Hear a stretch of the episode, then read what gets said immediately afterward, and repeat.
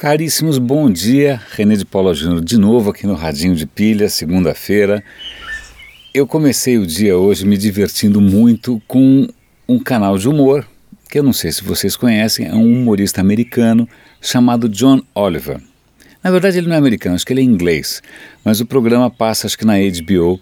Ele está nos Estados Unidos faz algum tempo tal. E o John Oliver tem uma coisa bárbara. É, eu sei que assistir o John Oliver, quer dizer, o inglês do cara não é exatamente simples, né? As piadas também muitas vezes são difíceis para um gringo, para um, um, estrangeiro como nós entender, muitas vezes são piadas locais tal. Mas o John Oliver tem feito uma coisa que é admirável, que é o seguinte: ele não faz só humor ele faz jornalismo pesado, ou seja, ele vai investigar, ele vai atrás, ele vai levantar questões que são difíceis, duras, complicadas, e ele vai com muita coragem expor isso e fazendo graça. Né? Então eu já vi inúmeros programas dele, siga o canal, ele já denunciou desde o sistema político americano até a justiça americana. Cara, eu adoraria que tivesse um cara desses aqui no Brasil, para ter a coragem e, o, e não só a coragem, mas a profundidade que eles acabam tendo nas investigações. É sensacional e realmente os caras são muito talentosos. Mas por que, que eu estou falando do John Oliver aqui? Porque hoje o programa que eu assisti dele, acho que é o último, é sobre um tipo de serviço que a gente tem no Brasil e eu não sei, agora eu fiquei curioso, porque eu nunca imaginei que pudesse. Bom, eu, eu explico. Nos Estados Unidos tem uma coisa chamada Credit Report que é mais ou menos como a gente tem aqui a questão do Serasa ou no SPC. Né? São esses serviços que dão uma indicação se você já fez alguma besteira, cheque sem fundo, deu golpe, né? tem lá um índice se, né, se você está sujo, está com o nome sujo na praça. E aí ele mostrou que nos Estados Unidos, praticamente 5%, o que num país daquele tamanho não é pouca coisa, um em cada 20, dos, dos relatórios da, da sua saúde, né, do, do seu crédito, estão errados. Estão errados porque eles podem ter confundido você com um homônimo, eles tão, podem ter confundido você com alguém que já morreu, eles podem. e assim vai. Né? E isso tem uma série de, de, de consequências ruins. Inclusive, sei lá, você vai comprar um apartamento, você não consegue, você vai se candidatar a um emprego, você não consegue. Por quê?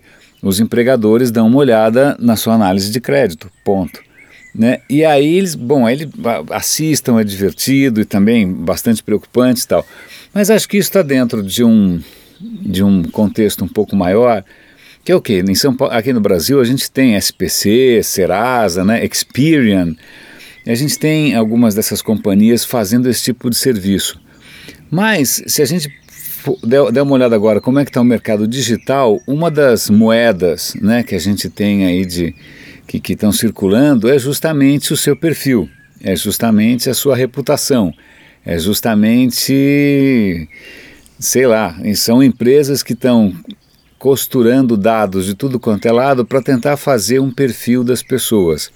É, a gente sabe que as empresas mais corretas anonimizam os perfis, né?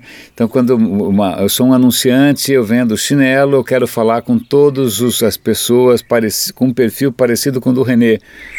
Melhor dizendo, diferente do Renê, porque o Renê detesta chinelo. Então, olha, todo mundo diferente do Renê, eu quero conversar porque eu quero vender chinelo.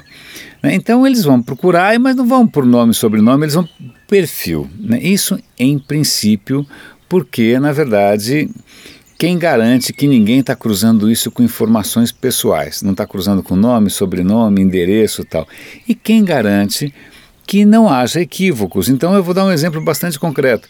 Meu nome é René de Paula Júnior, o que quer dizer que eu tenho um homônimo imediato, que é meu pai, que é René de Paula. Né? Mas meu pai também tem um homônimo, que é um juiz, René de Paula, que acho que fica em Mogi. E eu tenho um homônimo aqui em São Paulo, que é o René de, Ma, o René de Paula, que é um fotógrafo, um cara absolutamente genial.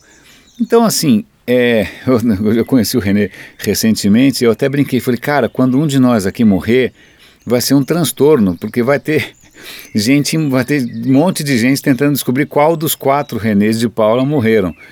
É, piadas à parte, um pouco mórbidas, inclusive, a questão é se tem companhias por aí traçando o nosso perfil, né, se esse perfil, entre aspas, é uma mercadoria que está circulando por aí e que pode impactar desde sei lá, um emprego, ah, o quanto você vai pagar de seguro, que tipo de comunicação que você vai receber na sua casa.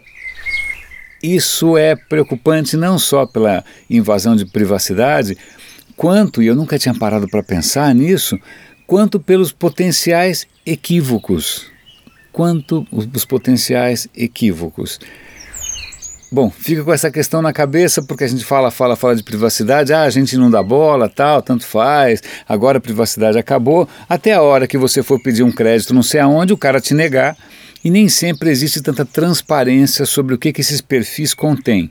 Ainda mais se alguns desses perfis, ou esse processo né, de criar um perfil, passa por cima das regras de anonimização, etc, etc, etc. Então, isso é um pouco preocupante, mostra o quanto a gente está exposto, inclusive a conclusões erradas. Eu lembro de uma ex-colega minha que tinha um nome idêntico a uma atriz pornô. Eu não sei como é que ficou a vida afetiva dela recentemente depois que inventaram o Google, mas deixa para lá. E agora, avançando um pouco, mudando um pouco de assunto, um, um tema que eu volta e meia trago à tona aqui é a questão de inteligência artificial e o que, que os robôs estão conseguindo fazer. Né? E, curiosamente, essa semana saíram três notícias interessantes. Um é que, embora o Google tenha se desfeito daquele, daquela empresa que fazia aquele Android que era o Atlas, aquele lá que um cara ficava sacaneando com, né, com um bastão e o robô super obediente, depois ia dar uma passeada na, na floresta. Eu até vou dar o link para esse vídeo porque o vídeo é muito bonitinho. O robô que está sofrendo bullying, né? Mas semana passada eu também mostrei de uma rede neural que era capaz de pintar como Rembrandt.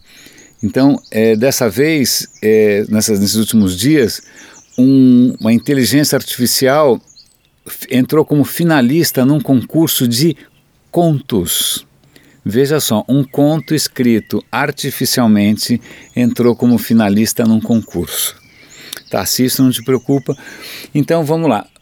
Um outro vídeo eu vou mostrar, vale a pena vocês assistirem. É uma companhia de dança, onde a iluminação, que é uma disciplina difícil, eu não tenho talento para isso, admiro quem tem, ainda mais quando a iluminação cênica, de dança tal, é feita por uma rede neural, uma inteligência artificial ligada num Kinect.